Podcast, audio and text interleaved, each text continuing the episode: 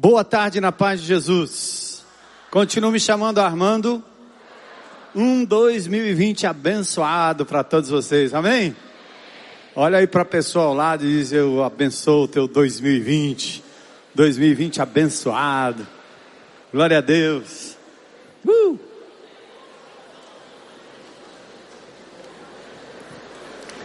É, eu, eu, 2020 não só se pronuncia como um ano muito abençoado, mas um ano de muito trabalho também, de muita luta. O povo de Deus prevalecendo contra as causas, né? Aquelas causas sociais, prevalecendo contra os corações endurecidos, contra vidas que são às vezes ceifadas pelo inimigo de Deus. E eu fico ouvindo o coral, esse coral da IBC. Meu Jesus, é uma antecipação do que vai acontecer lá na glória, né? Pensou? Um novo cântico, um novo cântico. Ah, aleluia.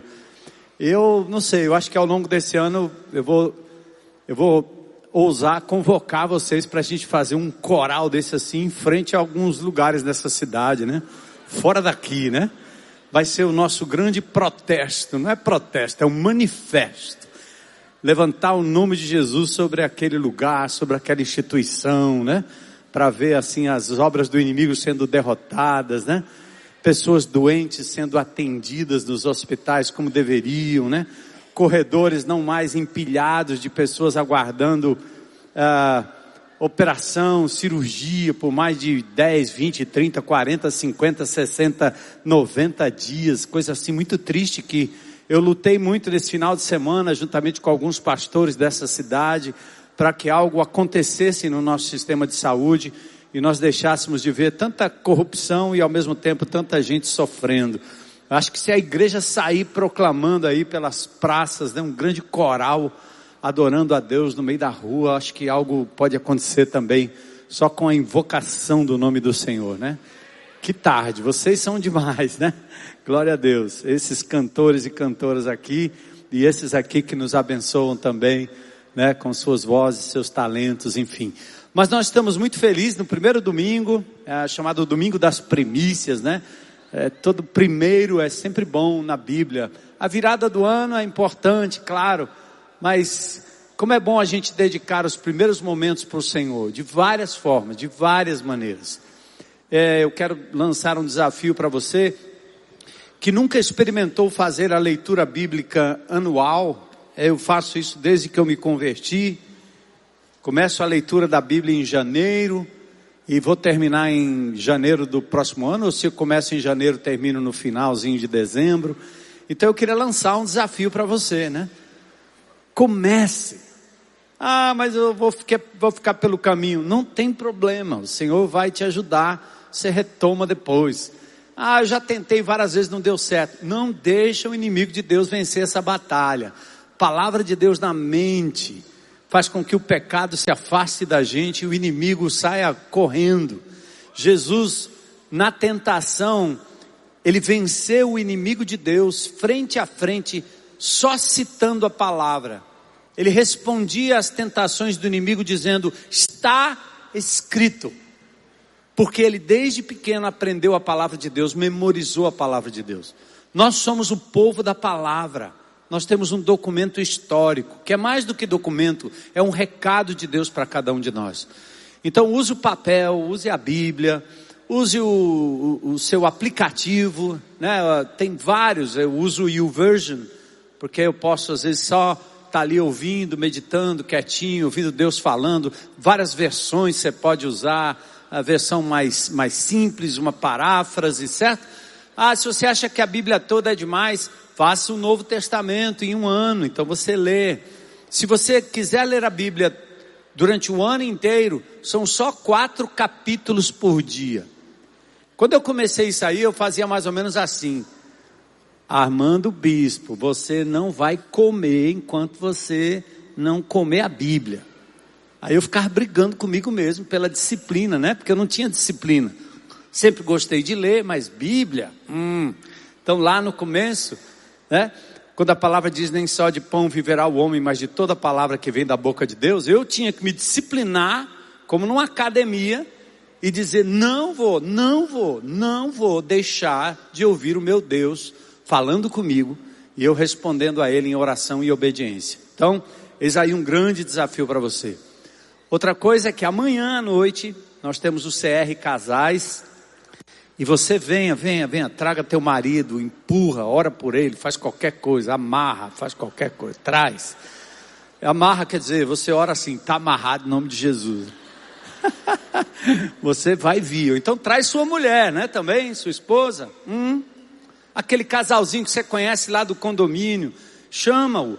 Chama o casal para os 12 passos. Não tem pregação, não tem. É, tem no começo, claro, uma exposiçãozinha, depois a gente divide, mas é partilha, é abrir a boca, é um ambiente seguro para você de fato colocar para fora e começar a cura na sua vida, né? Confessar os vossos pecados uns aos outros é o que a Bíblia diz. Mas nós estamos felizes também porque hoje de manhã nós tínhamos um bom grupo e agora à noite também, tarde e noite, mas nós gostaríamos de reconhecer quem está aqui nos visitando pela primeira vez. Por favor, levanta a mãozinha, fica de pé. Se você pode ficar de pé para receber pelo menos uns dois, três abraços. Bem-vindos em nome de Jesus. Bem-vindos, bem-vindos, bem-vinda. Isso. Olha ali atrás também, ali atrás. Oi, gente, olha lá, eles se levantaram e não receberam nenhum abraço ali. Eu tenho que ir lá, é? Isso, isso. Abraça aí em nome de Jesus. Pronto. Grato a Deus, né? Pela sua presença aqui no nosso meio.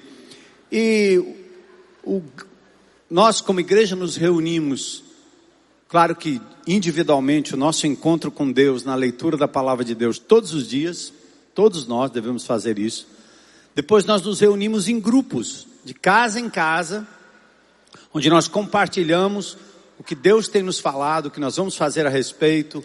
GR é um lugar onde você conhece o nome das pessoas, onde você ora pelas pessoas, onde você cuida das pessoas, não só na reunião, mas fora da reunião onde você inclui um espectro maior de pessoas, no sentido de que o membro do GR não é só o membro da igreja, né?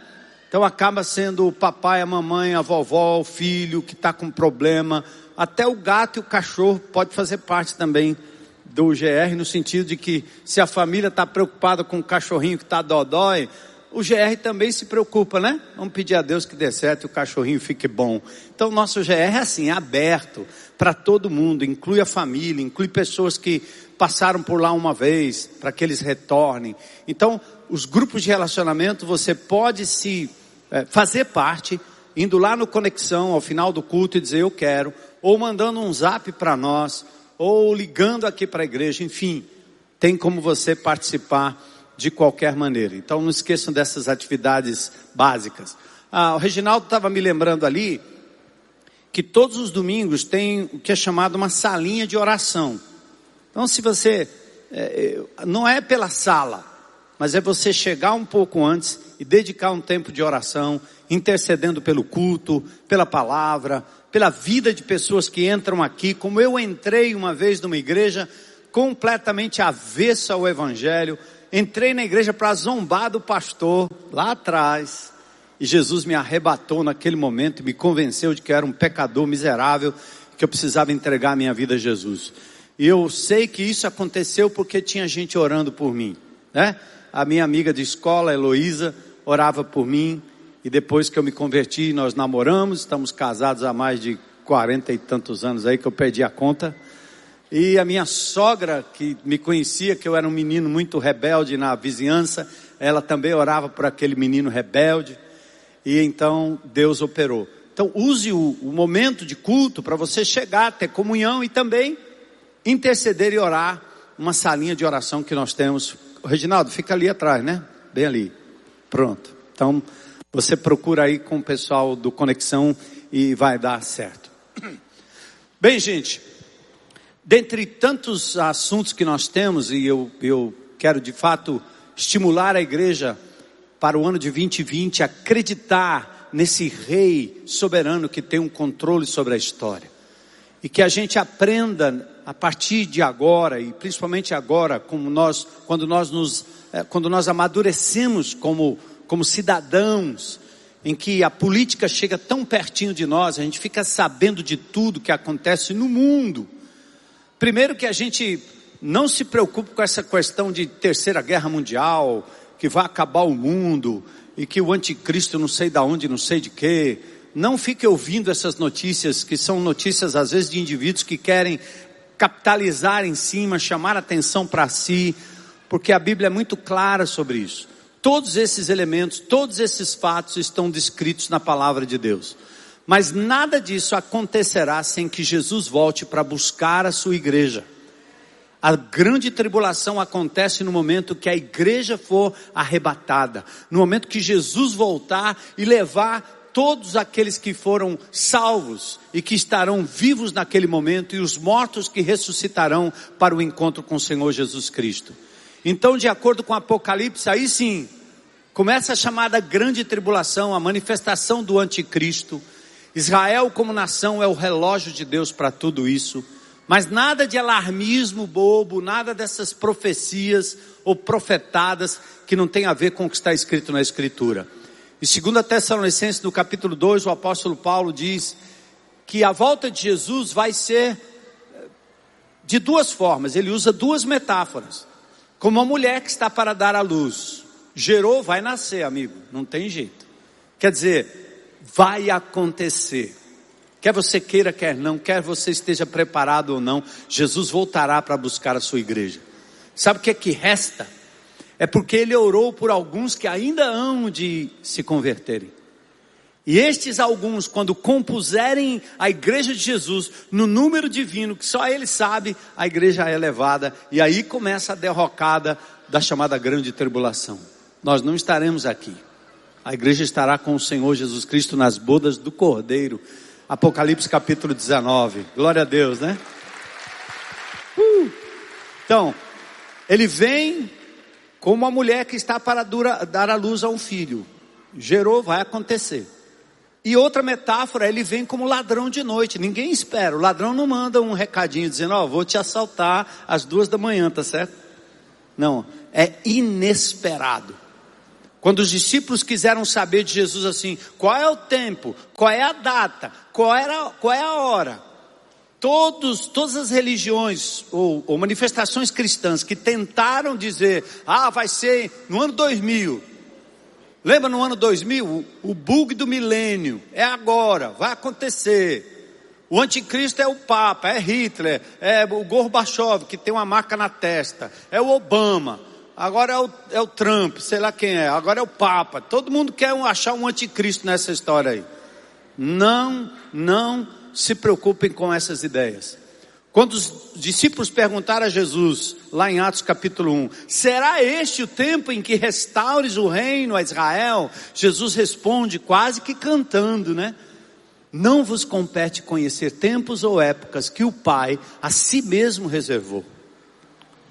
Mas o que compete a você é: recebereis, ao descer sobre vós, o Espírito Santo, e vocês vão ser minhas testemunhas. Jerusalém, Judéia, Samaria, confins da terra. Lá no seu bairro, lá no seu município, lá no seu estado. O que Jesus está dizendo é: meus filhos, vivam o Evangelho, estejam prontos para qualquer momento e preguem o Evangelho, espalhem a boa nova. O tempo é esse. Quando a palavra de Deus é rechaçada num determinado país, como alguns países no norte da África que estão degolando pessoas que se dizem cristãs, o Brasil está abrindo suas portas. E a gente não sabe o que é pior, se esses crentes que estão vivendo debaixo da ameaça, ou se nós que estamos vivendo debaixo de uma letargia, de uma omissão, de uma coisa que está mais preocupado em saber se o nosso salário vai aumentar ou não, de que governo nós vamos ter, se os crentes vão tomar conta de Brasília. Eu não quero que os crentes tomem conta de Brasília, eu quero que Jesus seja Senhor das vidas, dos corações, né? não estou preocupado com a política, estou preocupado com Jesus sendo entronizado na vida das pessoas, o rico e o pobre, o da favela e o da mansão, né? É isso. E esse é o nosso papel. E como cidadão, obviamente, você vai votar em pessoas que estão fazendo o bem para a população, que não são corruptos por natureza. E assim Deus vai nos dando essa capacidade de caminhar em vitória. Bom, bons prognósticos, né, para 2020 como igreja, mas também nós temos um fato que eu diria um fato triste, que eu estou aqui hoje à noite, é, vou partilhar a palavra de, de Deus, mas também vim aqui como pastor dessa comunidade é, falar de uma coisa que é, machucou muito o nosso coração na virada do ano e pouco antes, porque nós estamos lutando, lutando contra o inimigo de Deus, contra o pecado, contra aquilo que, que às vezes atinge a liderança da igreja de Jesus. E essa igreja aqui é uma igreja que ao longo dos 36 anos que eu estou aqui, pelo menos, né? e antes até, foi uma igreja que sempre primou pela integridade da liderança. Os líderes dessa comunidade não são homens e mulheres perfeitos, mas são pessoas que vivem com integridade de propósito na presença de Deus. E isso tem salvado essa igreja de grandes divisões ao longo do tempo.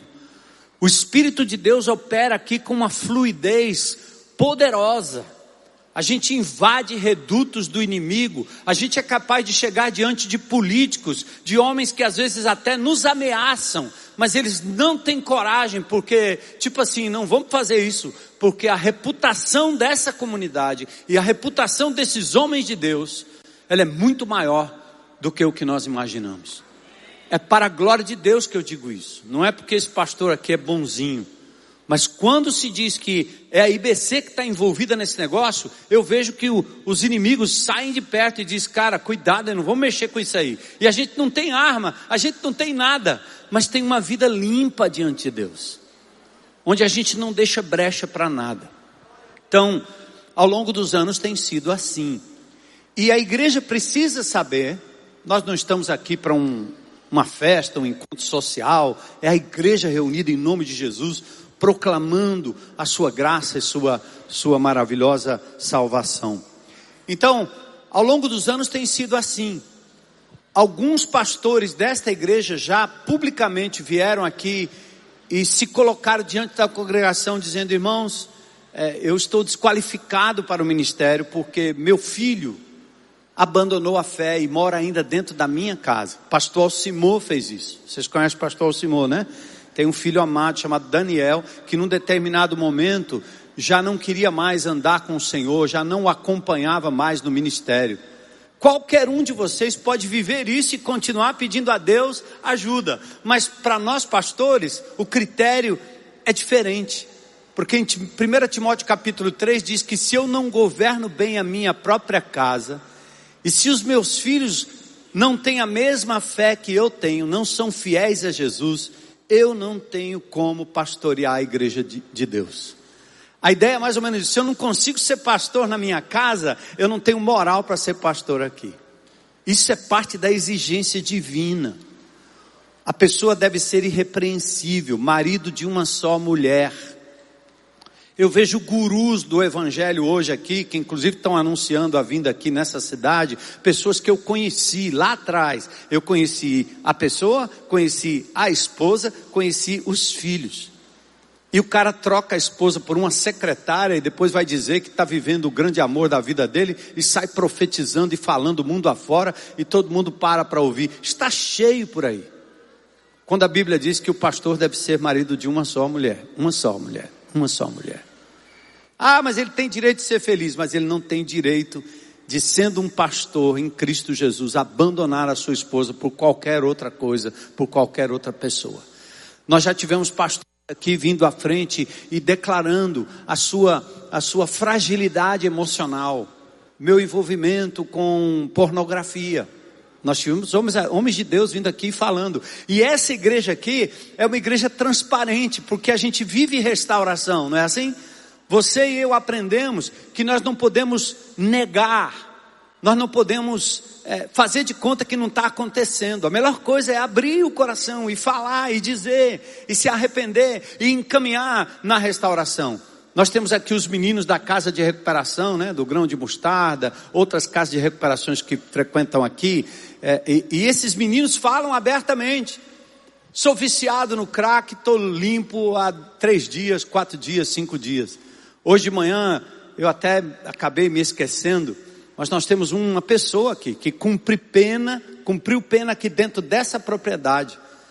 E o juiz manda e determina e tem um grupo cumprindo pena. Essa pessoa foi, é, cumpriu o seu tempo e depois voltou. Agora ele trouxe a mulher, a esposa para cá. Mas nós sabemos quem eles são. Eles, eles abrem o coração, né? Então, tudo isso para dizer que nós temos aqui nessa igreja o ambiente certo para a gente ser quem a gente é, sem máscaras. E aí, eu queria é, colocar para vocês, vocês estão aí dizendo, epa, que é, né? Quem é, né? Nós tivemos, é, nós temos nessa comunidade, para quem nos visita, é, nós temos aqui é, é, cinco pastores, pastor Alcimor, pastor José Edson, certo? É aquele jovem que está ali atrás, né? É o, o, santo casamenteiro, ele casa todo mundo, né? E, e aconselha, e está no CR também. E nós temos o pastor Alcimor, que é aquele que conhece a, a história de quase todo mundo. Quando você menciona alguém, ele diz: É, aquele lá é aquele fulano, eu falei com ele lá atrás, eu sei quem é. Quem é a Marieta? Sei quem é a Marieta. Tem cinco Marietas aqui na igreja. Disse, é, como é que você sabe? Eu não consigo saber. O pessoal me cumprimenta lá no shopping às vezes, pastor, eu olho não sei. Mas pastor Alcimor é esse homem, né? Com o coração desse jeito. E então, eu, que estou aqui desde o início, o pastor Aristides, que é o nosso homem de Deus, é, mineirinho, que administra tudo isso que acontece que lida com esses que estão, uh, são postulantes ao ministério, que estão trabalhando como ministros com a gente. Então ele é o responsável por tudo, tudo, tudo, tudo, tudo que acontece aqui. É, além de ser um homem de Deus, com uma família bonita também, todos nós em processo de restauração. E o pastor Osmar, que veio de Curitiba, a história de, de, que nos levou e nos trouxe junto é uma história muito linda, foi pastor durante 17 anos em Curitiba, tem amigos no Brasil que testificaram sobre a vida dele, a caminhada dele, etc. Ele veio para cá, passou um ano aqui com a gente e, eu dizia para ele assim, rapaz, ele dizia assim, pastor Armando, o que é que eu tenho que fazer aqui nesse primeiro ano do meu ministério? Eu disse, eu vou lhe dar uma rede, uma Bíblia, e você vai lá numa beira de uma praia, amarre tua rede com a Bíblia, leve tua família e adapte a tua família a essa cidade. Quem é mulher aqui sabe, né? Quando você sai de casa e para uma outra casa, tudo fica diferente. Mexe com o nosso emocional, não é assim? Você sai de uma cidade para outra. Então nós não estamos aqui para dizer você só vale quando você prega. Não, não. O primeiro ano ele passou livre para cuidar da sua família, para adaptar os seus filhos, novas amizades, etc. E depois no segundo ano ele ocupou o púlpito aqui me edificou demais, né? Um homem de Deus, e tenho certeza que vocês foram edificados pela vida do Osmar. Mas o que aconteceu foi que ao longo desse final de ano, o Espírito de Deus foi revelando algumas coisas que nós não sabíamos. E então o Osmar, à luz de tanta luz sobre a vida dele, porque essa é uma igreja que vive restauração, né? Ele, ele começou a colocar para fora algumas coisas que num certo sentido, o desqualificavam como pastor. E principalmente isso tinha a ver com o cuidado com a sua família. Quando nós, homens, que somos chamados por Deus para a responsabilidade do lar, quando os nossos filhos ou a nossa esposa, por algum motivo, é, sofrem de algum é, desamparo emocional, quando a pessoa é totalmente descoberta e não recebe o cuidado e a proteção, a responsabilidade é nossa. E Deus faz assim com o homem de Deus. E assim o pastor Osmar enviou para nós uma carta e eu quero fazer a leitura. Ele estava completamente pronto e disposto a vir aqui diante da congregação, mas eu quis e nós como pastores quisemos poupá-lo a fim de que ele pudesse é, poupar sua família, né, num momento de muito desgaste para eles e tal. Então, eu vou ler uma cartinha aqui para vocês. Antes de tudo, gostaria de agradecer a toda a comunidade da IBC de Fortaleza por esses dois anos de relacionamento com minha família.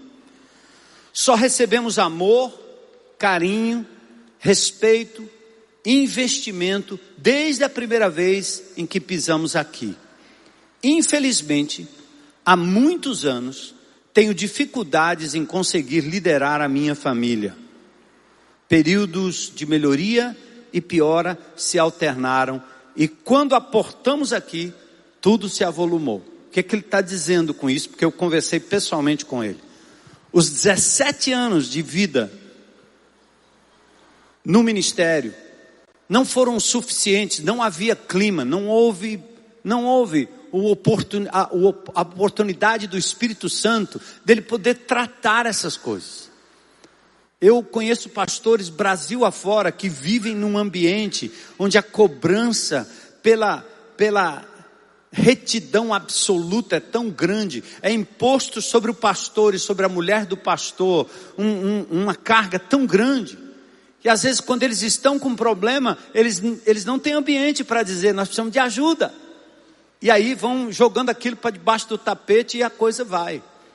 Então, esse homem de Deus, que tem caráter, juntamente com sua esposa, e principalmente ele aqui, está declarando, e ele disse isso para nós claramente, que a negligência dele com relação à família vem desde o início, porque eles se casaram já dentro do ministério. Então, quando chegou aqui, o que é que aconteceu? O Espírito de Deus foi mostrando e, e, e, e fazendo de tal maneira que uma decisão precisava ser tomada. A vontade de servir e de me manter ativo me fez esconder falhas estruturais do meu casamento. Não fui totalmente sincero com minha liderança, que confiou em mim e me proporcionou o enorme privilégio de servir na liderança pastoral dessa igreja. Peço perdão pelo meu orgulho em não pedir ajuda, pela minha arrogância em achar que tudo se resolveria naturalmente. E às vezes nós deixamos a coisa andar, né? Deixa que o tempo resolve. Não resolve. Não resolve.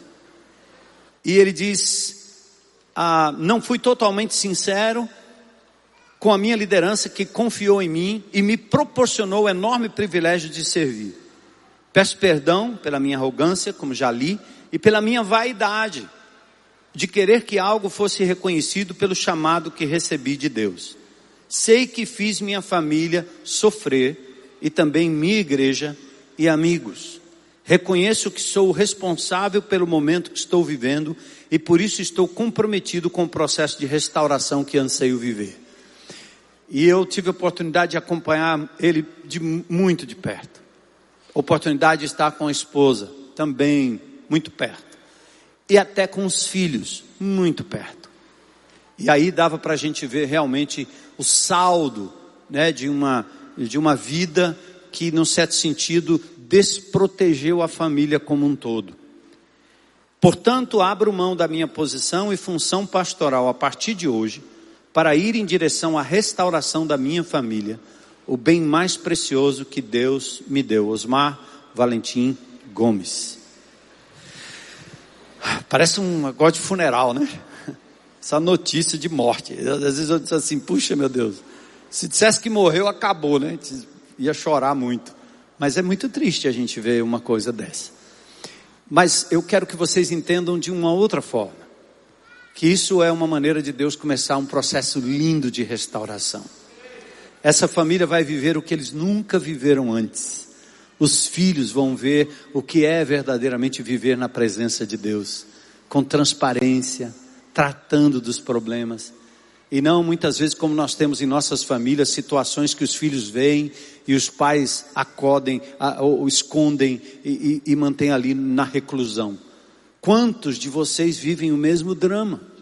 É, às vezes você sai de casa e todo mundo tem que jogar o jogo. O marido parece um cara muito legal, mas em casa ele massacra as pessoas, né? Eu não estou dizendo que é o caso dele, né? mas são coisas que acontecem que às vezes nós abafamos. Mas o Espírito de Deus, quando você anda na luz, aí o Espírito vai revelando. Então foi isso que aconteceu.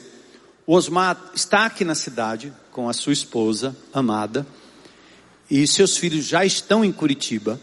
E ele deve, eles devem, como casal, retornar a Curitiba, porque os pais dela moram lá, e onde as crianças estão abrigadas pelos avós, e certamente serão abrigadas e acompanhadas pelos pais nesse processo de restauração, para que Deus então faça o que for para fazer no futuro. Então, nós, como pastores e como igreja, nós acatamos esse pedido nos colocamos totalmente à disposição para que o processo de restauração acontecesse aqui mesmo, mas eles preferiram retornar para Curitiba. E eu peço à Igreja de Jesus a maturidade que nós temos. Ah, o negócio desse não era para ser público. Em 1 Timóteo, no capítulo 5, diz que quando o pastor erra, ele deve ser repreendido publicamente.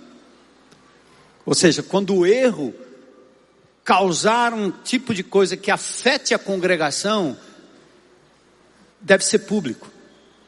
Felizmente ou infelizmente, né? O que é pedido do pastor é muito mais do que se pede de você aí. Então Deus tem agido assim com a gente. E eu me lembro quantas vezes eu tive lutas com a minha esposa e antes de vir aqui, no domingo à tarde, ligava para o pastor Zé Edson e dizia: Zé, você vai pregar à noite porque eu não vou pregar enquanto eu não resolver esse problema aqui com a minha mulher. O Zé dizia: Tá bom, disse, vem cá, vamos aí, nós vamos fazer qualquer coisa aqui. E a gente ia para os pés de Jesus até que o pecado pudesse ser tratado, porque é incoerente subir aqui e estar tá com o coração adoecido. É incoerente estar falando das coisas de Deus quando você aqui não está vivendo, ou quando seus filhos, sua esposa aí, estão aí sentados e dizendo: é uma farsa, não é real. Eu conheço inúmeros pastores que são obrigados a fazer isso porque não tem outra forma até de se sustentar. Mas eu disse isso a essa igreja lá no início. Eu prefiro catar lata a fazer qualquer coisa que manche o nome do meu Jesus. Ele é o Senhor da igreja, Ele é o dono de todas as coisas. Ele merece o melhor de nós. Amém? Então eu vou pedir a vocês, em nome de Jesus, né? Que não transforme esse assunto num assunto de investigação. O que é que houve? Como é que foi? O que é que não foi? Por favor, não façam um churrasquinho de pastor nem churrasquinho de irmão. A, a, a, maledicência é coisa do diabo. E eu sei que vai acontecer, eu já até preveni ele, eu disse, vai acontecer mesmo. Mas nós não seremos os instrumentos disso, amém, irmão? Nós seremos instrumentos de oração pela família. E vamos falar com eles quando quem tem contato aqui com muito carinho, dizendo: estamos orando por vocês. Seja o que, o que quer que tenha acontecido, o que quer que esteja acontecendo, Deus sabe, Ele está cuidando e nós vamos orar e interceder pela plena restauração da família em nome de Jesus. Posso contar com vocês? Glória a Deus, amém. Amém. Bom, como primeiro domingo do mês, nós também queremos lembrar da nossa, uh, do nosso compromisso de sustento dessa obra dando a Deus o que é de Deus. Provérbios capítulo 3, lá no verso 9 diz: Honra o Senhor com as primícias da tua renda. Nós ouvimos testemunhos aqui no dia da gratidão de pessoas que nem se importavam em contribuir. Né? Tem gente que diz: Não, eu vou dar lá não sei aonde, eu vou dar lá não sei aonde, vou dar não sei aonde. Isso aqui é a tua igreja. Tem pessoas cuidando dos seus filhos agora lá, voluntários e pessoas as quais dependem de vocês.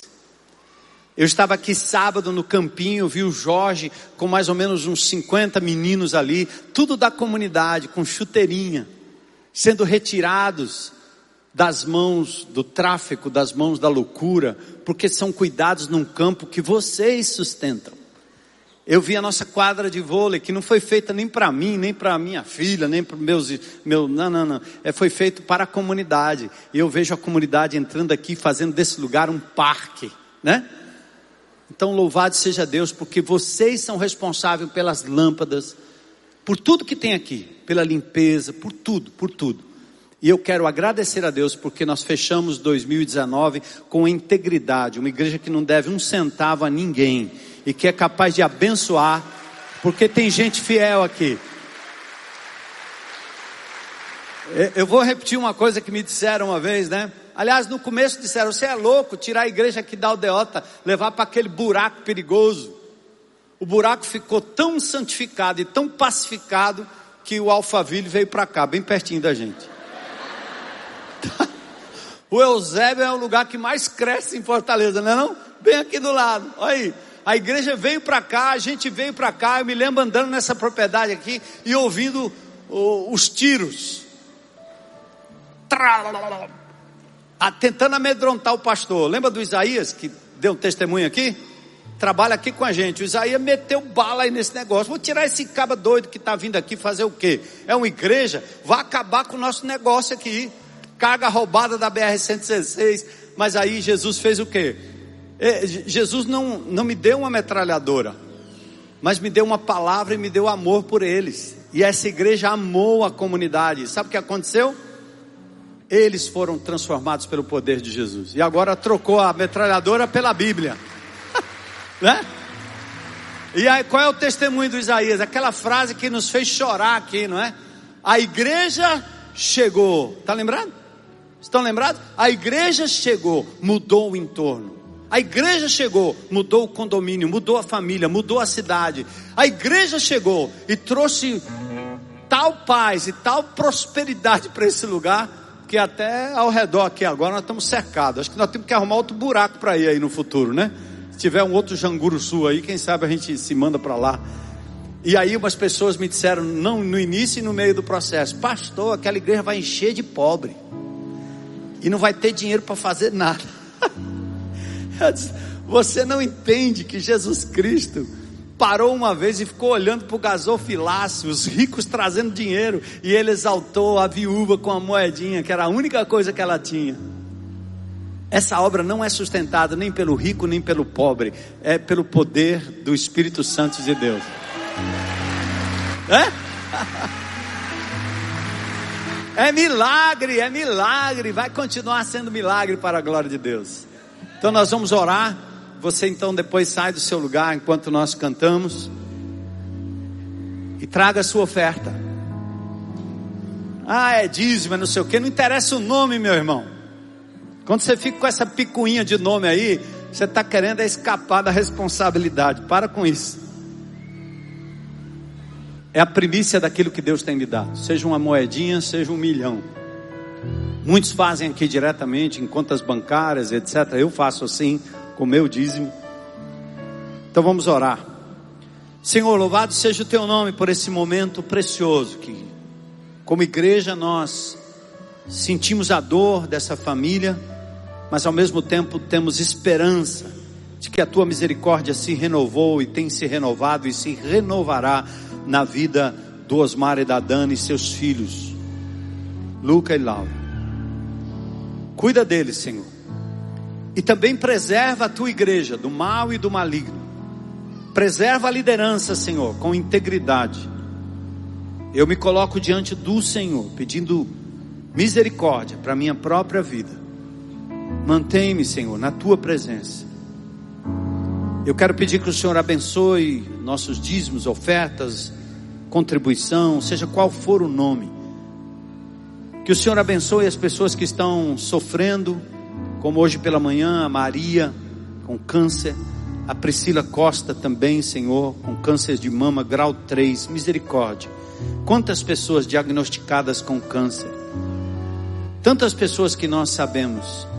Nós pedimos libertação, pedimos, Senhor, que o teu povo possa de verdade ver o milagre acontecendo, da cura para a glória de Deus.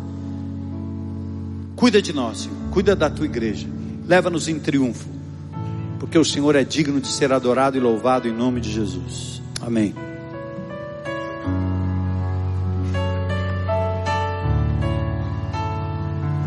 Pode sair do seu lugar, fazer a sua oferta. Manifestado na carne, foi justificado em espírito contemplado por anjos, pregado entre os gentios, crido no mundo e recebido na glória. A Ele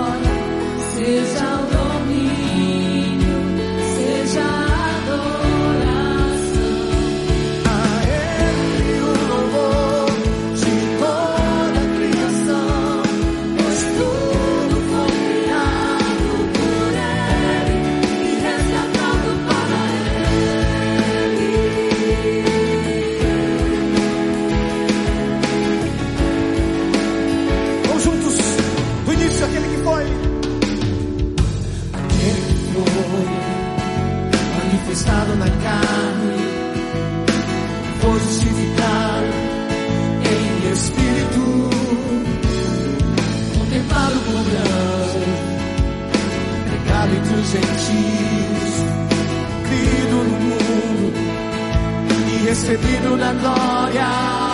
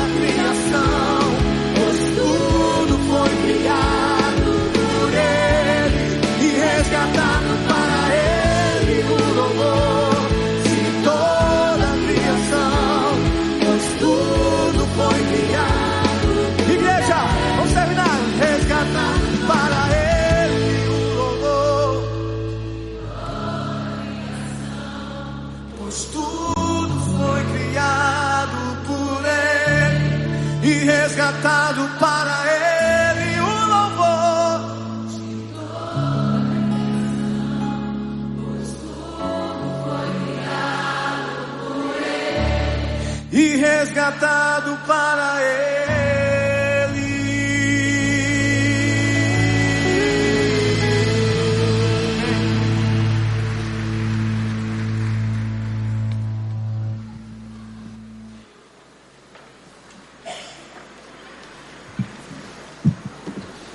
Pronto, quero convidar você a abrir comigo em Hebreus, no capítulo 11.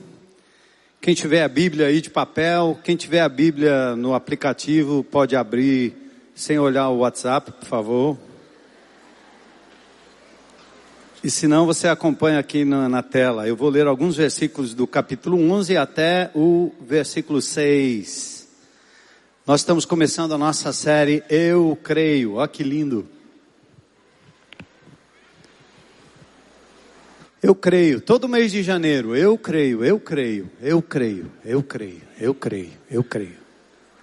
O velho hino dizia: em nada ponho a minha fé senão na graça de Jesus, né? A nossa fé está firmada em alguma coisa. Vamos ficar em pé para a gente fazer uma mudança aí. E vocês.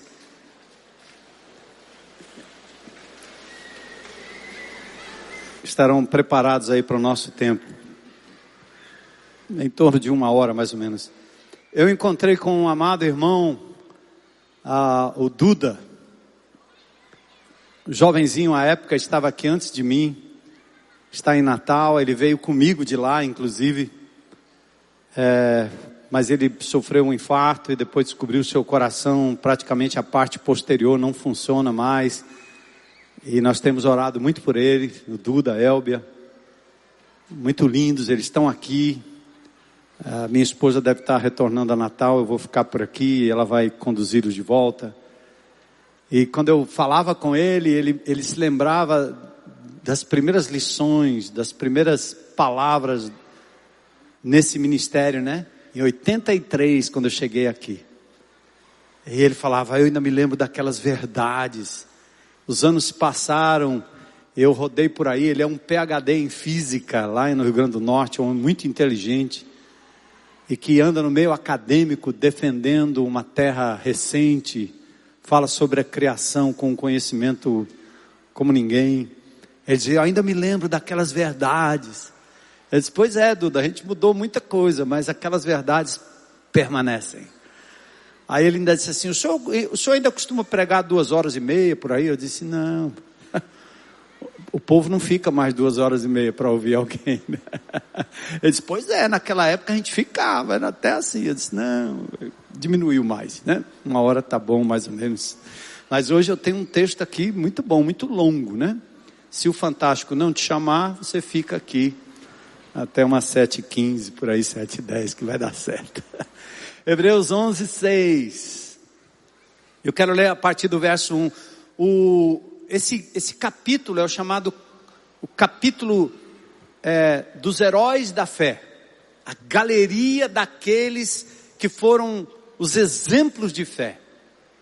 Mas a coisa mais linda sobre esse capítulo é quando você começa a ler, assim, alguns pela fé conquistaram isso, conquistaram aquilo, conquistaram aquilo outro. Quando chega mais no final do capítulo é assim, alguns pela fé foram cerrados ao meio, perderam suas casas, perderam suas famílias. Essa parte a gente acha, não, isso aí não é fé não, isso aí é doidice, né não?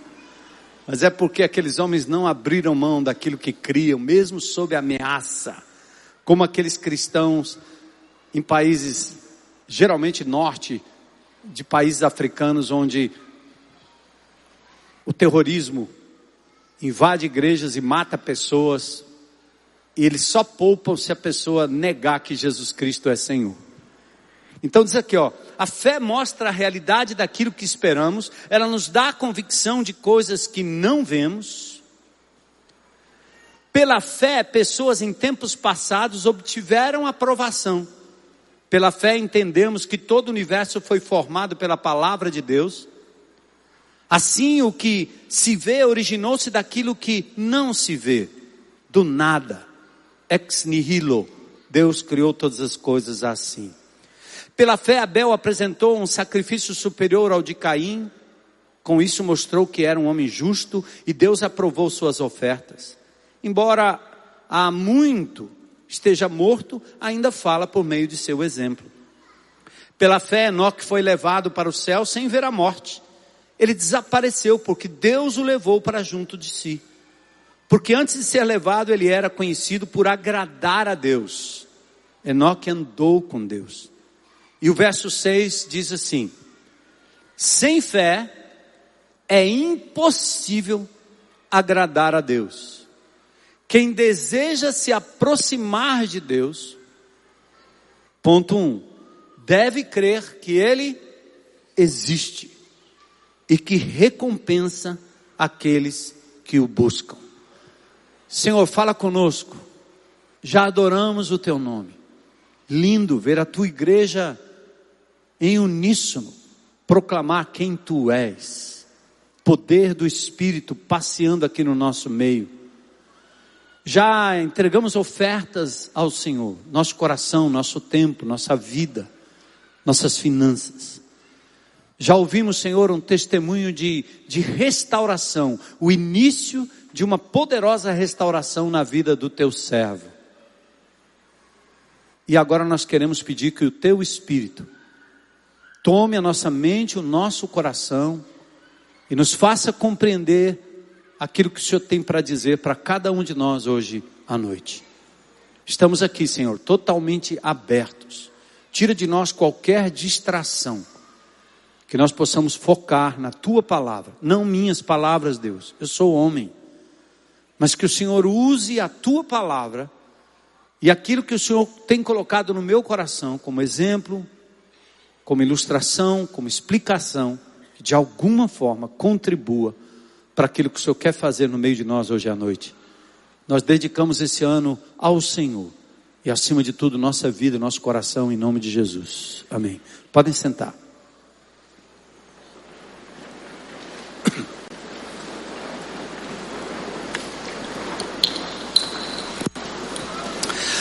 Bom, nós vivemos nessa chamada era pós-moderna, né? Depois da era moderna, depois do que vivemos no século passado, a gente entra na chamada era pós-moderna. E a era pós-moderna trouxe um outro termo interessante chamado pós-verdade. É como se verdades absolutas já eram. O que vale agora é a chamada pós-verdade. E essa pós-verdade é mais ou menos assim: a verdade é a minha verdade. É como eu vejo, é como eu me sinto, é como eu quero. Então cada um institui a sua verdade. E ser politicamente correto é permitir qualquer tipo de verdade, qualquer tipo de interpretação da verdade. Isso se dá na, na área ética, também se dá na área moral. O indivíduo estupra uma criança e faz apologia disso, diz que é normal. Porque a criança também, ela pode sentir prazer tal qual um adulto. E aí os indivíduos vão manipulando a informação para acabar com a inocência infantil e expor as crianças às loucuras. E quando não fazem isso por lei, eles usam a mídia. E vai trabalhando a nossa mente para isso. Eu tenho um esconderijo lá em Natal e atrás de uma escola municipal. E uma irmã aqui passou uns dias lá e viu que no encerramento da, da, da, do período de aula, a música que estava sendo tocada como grão finale para o ano era a música da garrafa, da boquinha da garrafa. E as crianças estavam fazendo exatamente aquele gesto. E essa pessoa subiu no muro, filmou e depois foi conversar com as pessoas. E as pessoas têm suas desculpas, né? É a música do momento, é a pós-verdade, todo mundo dança. Então levanta a saia da menininha de 3, 4, 5, 6 anos de idade e faz ela dançar na boquinha da garrafa, porque isso aí é a música do momento. Então não é imposto por lei, mas é imposto culturalmente sobre nós de que isso é normal. E essa mulher disse: Olha, eu não vou deixar isso barato, eu vou denunciar. No outro dia estava lá a diretora, o supervisor, o professor, tentando se desculpar. Então eu, eu voltei lá esses dias e, e a música que tem lá agora é o hino nacional. Foram para o outro extremo, né? Podia cantar as músicas do Toquinho, né? Aquelas músicas da criancinha, da, né? Mais lúdica, o hino nacional. Mas isso é o que é chamado de pós-verdade, né? Ser homem, ser mulher, ser família, ser casal, na pós-verdade, é inventar uma outra coisa que, na verdade, o que determina é como eu me sinto. Experimentar e sentir-se bem é melhor do que obedecer às regras e é melhor do que crer. Então, o crer, eu creio, parece absurdamente absolutamente oposto ao experimentar. O que vale é experimentar. Se eu me sinto bem, se me faz bem, valeu, tô dentro. Papai Noel é um personagem que não existe, mas se a criança se sente bem, por que não? Não é o Papai Noel que dá o presente, mas a criança se sente bem. Mas não é verdade, mas a criança se sente bem. Vira verdade. Agora, eu e você jamais entregaremos a nossa vida, a nossa eternidade, a um conto de fadas. Por isso, o Evangelho não é só um assentimento intelectual, não é só um negócio da nossa cabeça, não é uma projeção, um delírio. Pessoas procuram experiências em qualquer que, qualquer que seja a fonte. Experimentar algo diferente de alimentar os sentidos não só atrai, mas também nos lança nos braços de mocinhos e bandidos, honestos e desonestos. A gente vai tendo ganhos e perdas. É assim que a sociedade está, nossa juventude está, nossas crianças estão. Não importa se é certo ou errado, importa que eu me sinta bem. Não importa se faz bem à saúde, importa que é doce, cara. Mas esse negócio aqui é bom, mas é amargo, não quero. Eu quero que é doce.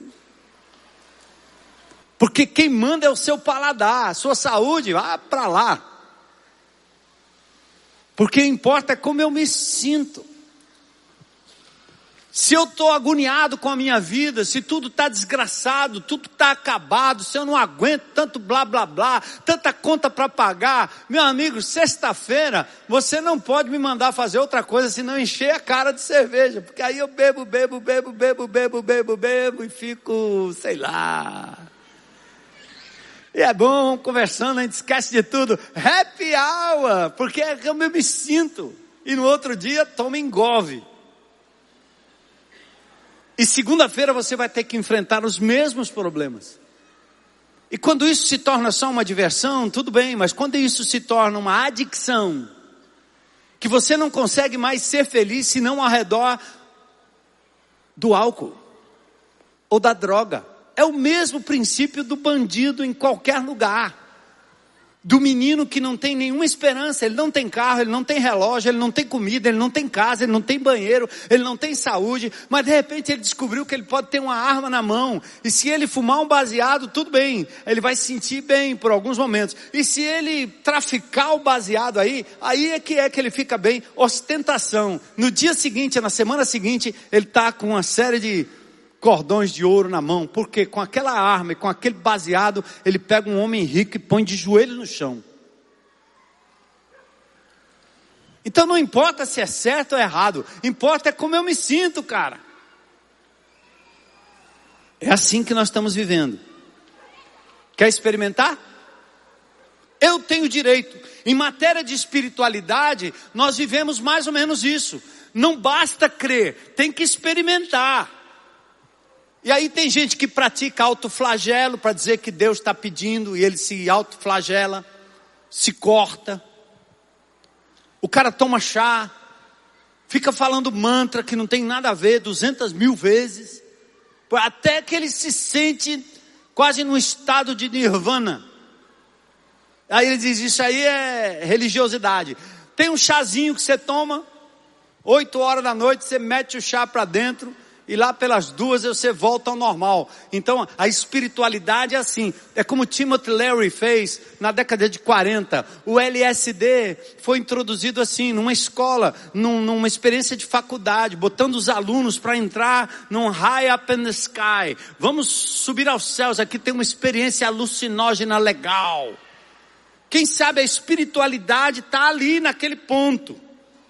Porque a espiritualidade rasa, humana, normal, parece muito complicado. Eu tenho que obedecer, eu tenho que deixar de fazer coisas que eu vou me sentir bem. Eu tenho, eu tenho direito de ser feliz. Então, meu amigo, manda para dentro o chazinho aí.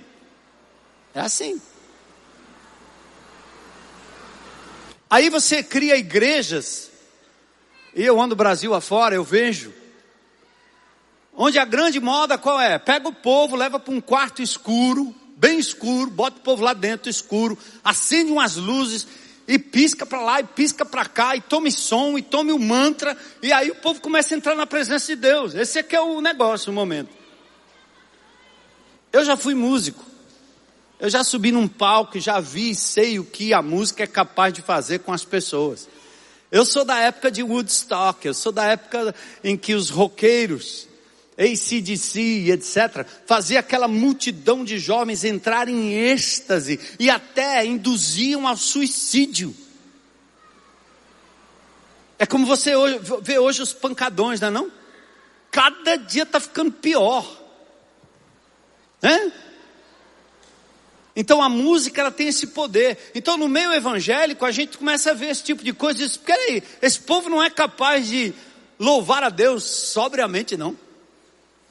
É, não dá para fazer isso no claro, tem que ser no escuro.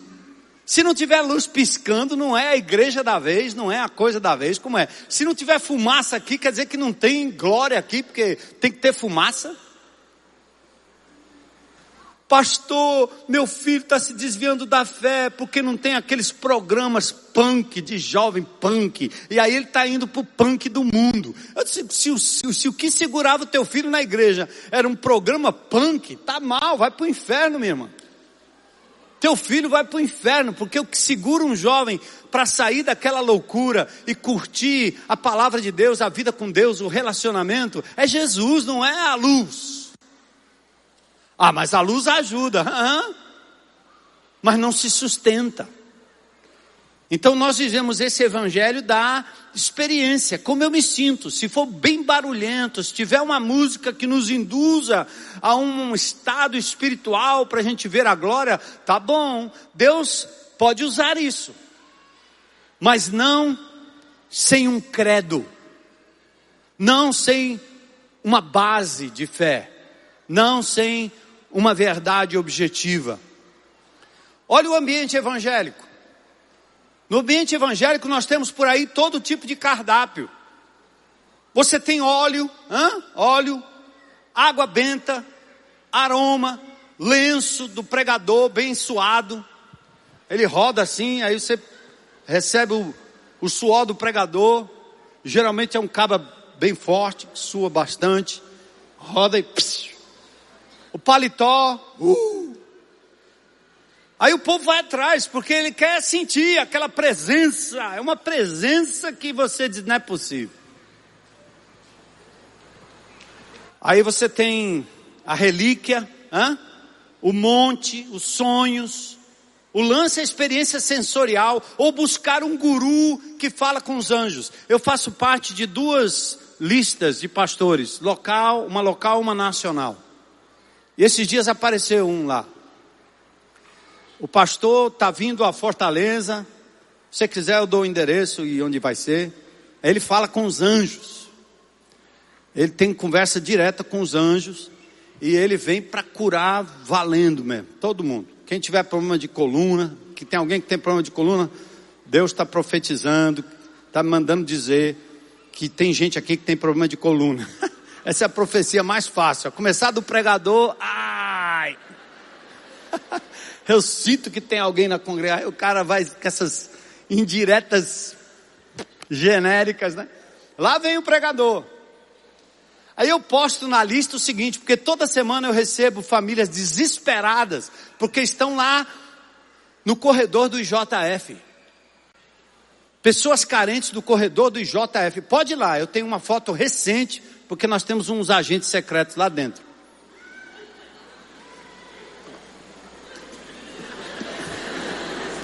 É, o prefeito, eu tenho. Aí me mandam lá, fulano, beltrano, ciclano, 10 dias, 20 dias, 30 dias, 40 dias, 50 dias, 60 dias, aguardando uma cirurgia. O próximo pode ser você, se você não tiver plano de saúde. Certo? Aí o que, que eu disse para aquele guru que vem aqui? Como os crentes né, querem saber onde é que vai acontecer essa super cura, porque nós vamos todos lá. Aí eu disse: faça o seguinte, diga para esse guru aí que fala com o anjo, que cura todo mundo, que por favor, em nome de Jesus, vá para o corredor do IJF. Lá é o lugar da cura. E eu acredito em cura, sabia? E eu vou lhe dizer para você, meu irmão, se você é pentecostal, eu também sou, mas se você está aqui de uma linhagem, diz esse pastor meio batistão aí, não sei o quê. Sabia que Deus me deu o dom da cura? Mas não me procure depois. Porque tem que ser para a glória dele na hora que ele quer, quando ele quer. Dom de discernimento e dom de cura. É? Eu não vou sair por aí dizendo sou eu, cara.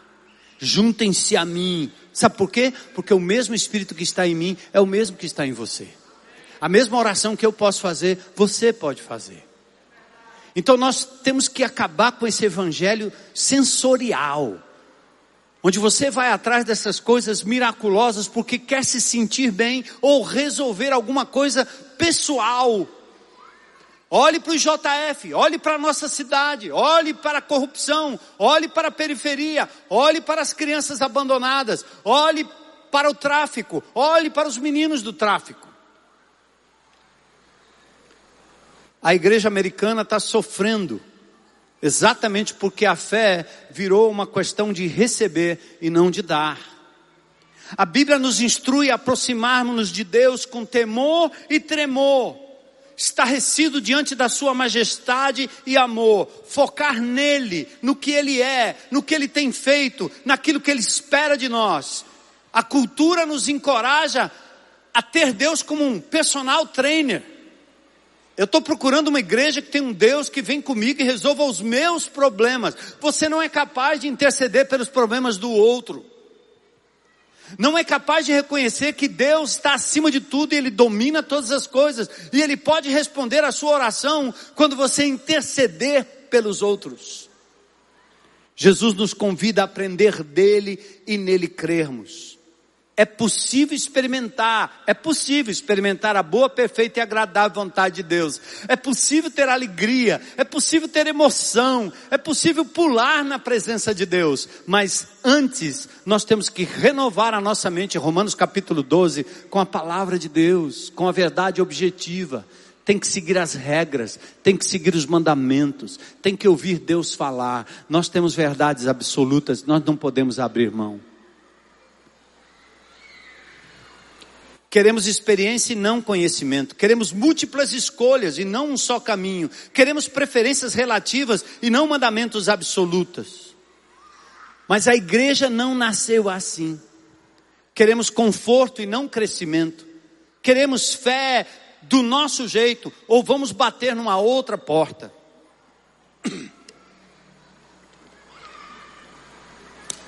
Falando em conforto e crescimento, eu e Elô visitamos um lugar aí e conhecemos uma pessoa muito querida. Está procurando um lugar para congregar, e a gente logo faz amizade, logo abraça e, e tomamos lá um chá, um negócio.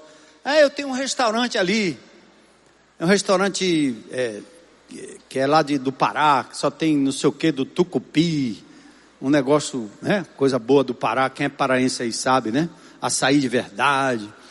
Aí acabou aqui o nosso culto de manhã, e eu tinha uns amigos aqui, e eu disse, vamos ali conhecer esse restaurante. Eu não sei o dia não, mas acho que vai ser, vai dar certo. Aí eu sei que estava todo mundo com muito calor, né? E a conversa era assim, vamos para um ar-condicionado. Vamos para o shopping. Eu disse, legal. Então, vamos lá nesse restaurante, estou convidando vocês. Aí quando nós chegamos no restaurante, era um lugarzinho pequenininho. Pense num lugar quente todos os ar-condicionados estavam quebrados. A mulher, coitada. E, e, o restaurante era pequenininho, então era para chegar duas pessoas, chegaram assim uns 15, 20. E a, a, nossa, todo mundo correu e toma ar-condicionado, ah, não, ventilador de um lado, ventilador do outro. E a gente ficou ali e eu estava meio cheio, da, cheio de perna, né, como diz o outro, querendo pedir desculpa, irmão, desculpa aí, eu era para ter levado vocês para um lugar, né, é, e tal. Mas, meu irmão, na hora que a comida chegou e que o povo começou a morder aquela, aquela, aquela comida, pense numa benção. Todo mundo esqueceu o calor, esqueceu. Aliás, a comida até, a comida paraense esquenta, né? Nem, não é geladinha não, ela esquenta. O tal do tucupi, vou te contar. E aí, eh, que, por que eu estou dizendo isso, né? Porque não é o nosso conforto, é o que tem de conteúdo é, é, é a palavra, é o que nós comemos de Deus. É aquela referência de nós estarmos firmados na palavra de Deus, porque é isto que nos sustenta. Poderia ter um ar condicionado e uma péssima comida. Você pode ter um ambiente super luxuoso, mas não ter comida. Os cristãos do primeiro século, sob o fundamento de Jesus, diz que nasceu sob a autoridade e testemunho dos apóstolos. Onde eu estou querendo chegar é que a igreja de Jesus não subsiste sem um credo, sem uma crença, que não dependa de como eu sinto, mas de como Deus tem determinado. E é isso que nós vamos fazer aqui durante esse mês de janeiro. A igreja, lá no início foi assim: os apóstolos deixaram um resumo do ensino de Jesus. Quem eram os apóstolos? Aqueles homens que andaram com Jesus. Outra coisa que eu vejo nessa lista pastoral são os títulos. Porque o verdadeiro apóstolo, no capítulo 1 de Atos, é aquele que substituiu Judas, que traiu Jesus e enforcou-se. E Matias tomou conta dele, mas a prerrogativa para ser um apóstolo era alguém que tivesse andado com Jesus, testemunhado das grandezas de Jesus. Este poderia ser apóstolo. Por quê? Porque tudo que Jesus fez e ensinou durante três anos teria que ser levado adiante por aqueles doze homens. E para mim, é quase uma excrescência ficar ouvindo tantos títulos e homens que se autodenominam apóstolos. Meu nome é Armando Bispo e às vezes confunde. Eu fui entrar uma vez lá na, na, no, no Palácio da Abolição, a Secretaria de Governo. Quando eu chego na porta, a moça disse: O senhor é que é o Bispo Macedo? Talvez eu quisesse o avião dele, mas. Sou não, minha, sou não, minha senhora. O senhor é quem? É o, é o bispo, bispo, bispo. Eu disse, não. Ah, o senhor é o bispo Armando. Não, não sou não. Eu sou Armando Bispo. é meu sobrenome. Me chama de Armando, por favor. Simplesmente Armando. Eu sei que vocês me chamam de pastor, uma coisa carinhosa, é até mais fácil do que Armando. Mas apóstolo? Que isso, irmãos? A Bíblia tecnicamente diz que o apóstolo é aquele que andou com Jesus. Esses caras não têm nada de apóstolo, nem apóstolo nem coisa nenhuma. Então a igreja primitiva, Atos, no capítulo 1 e no capítulo 2, diz que a igreja se reunia e seguia a doutrina, o ensino dos apóstolos. Outra coisa importante, que está em Efésios 2:20. Nós estamos fundamentados numa doutrina, num ensino, numa verdade, e é chamado a doutrina dos apóstolos, o ensino dos apóstolos. Mas olha que coisa linda. Quando Jesus morreu, ressuscitou e ascendeu aos céus, a sua igreja começou agora, a partir de Atos capítulo 2, a espalhar-se para o, pelo mundo, mundo afora. E os apóstolos eram responsáveis por repassar o que receberam de Cristo à igreja e futuramente escreverem a escritura como Paulo, um apóstolo fora de tempo, diz a palavra de Deus, mas Paulo esteve com Jesus pessoalmente no caminho de Damasco. Então, enquanto durante mais ou menos 50, 60 anos, os crentes, logo no início, não tinham palavra escrita, senão só o Velho Testamento. Então o que que acontecia? Os apóstolos davam ao povo resumos do ensino de Jesus. Era quase uma senha de guerra. Nas guerras civis, as guerras da antiguidade, os soldados de um lado tinham armas, soldados desse lado tinham armas, soldados tinham armaduras, o do lado de cá tinham armaduras também, mas uma coisa os distinguia uma da outra, era quem era o senhor deles, era uma senha que eles tinham. E quando eles se confundiam e se misturavam, era possível saber quem era o inimigo através daquela senha. O povo de Deus recebeu dos apóstolos senhas, credos, palavras que foram dadas que resumiam o ensino de Jesus e que depois foram incorporadas às Escrituras. Não estava escrito, mas estava na mente e no coração de cada um. Era um marco de fé. Nós acabamos de cantar 1 Timóteo 3,16, sabia? Era uma destas senhas. Era um resuminho de tudo que os apóstolos tinham. Eu estou dizendo isso de novo, é que a nossa fé está baseada naquilo que foi escrito, naquilo que foi dito pelo, por Jesus. Não é o que eu sinto, é o que eu conheço e sei, porque me foi revelado pela palavra de Deus. 1 Timóteo 3,16, tem o um slide aí, gente? Vamos ler juntos? Vocês já cantaram isso aqui. Evidentemente, o que? Grande é o mistério da piedade. Aquele que foi manifestado na carne, foi justificado em espírito, contemplado por anjos, pregado entre os gentios, crido no mundo, recebido na glória. Coisa, né? Forte, né? Isso era um resumo. A igreja cantava isso. Você esteve lá com os apóstolos que estiveram com Jesus, você ia para o seu país, foi para a África, foi para a Ásia, foi para a Europa, e você levava consigo aquela palavra, até que as cartas do apóstolo Paulo e o Novo Testamento chegassem até eles. Eles tinham o Velho Testamento, mas tinham essas declarações de fé. Nós cantamos isso. É daí que vem a palavra credo. Significa um, a palavra credo é um vocábulo latino que significa eu creio. O credo judaico resumido é o Shema. Deuteronômio 6,4. Ouve ao Israel, o Senhor nosso Deus é o único Deus. O credo resumido no Novo Testamento era. Jesus é o Senhor. Atentem para isso. Os crentes do primeiro século tinham uma declaração, uma verdade, uma coisa, uma coisa na qual eles criam, uma coisa pela qual eles davam a vida.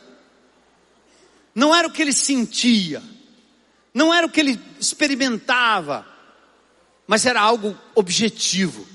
Sabe qual era a senha? Jesus é Senhor. A gente não entende esse termo com a profundidade que merece. Porque era assim, ó, eles andavam pelo Império Romano e eles eram obrigados a dizer: Ó César, ó Curios, César é o Senhor. Todos os súditos.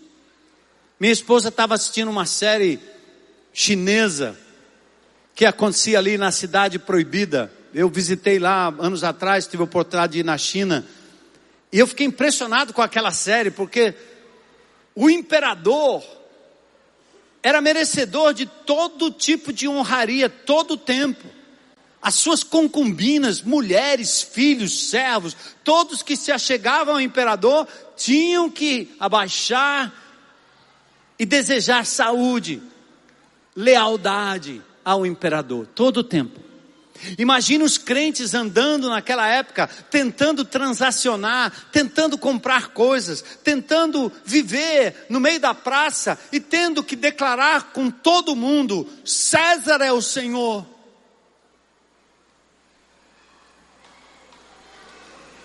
E os crentes diziam: não, Jesus é o Senhor. É. Só que, amados, presta atenção. Muitos que naquela época diziam: Vamos, agora é a hora, vamos tocar a trombeta. Eu podia fazer uma simulação aqui. Toquem a trombeta. Quem é o Senhor? Lula ou Bolsonaro?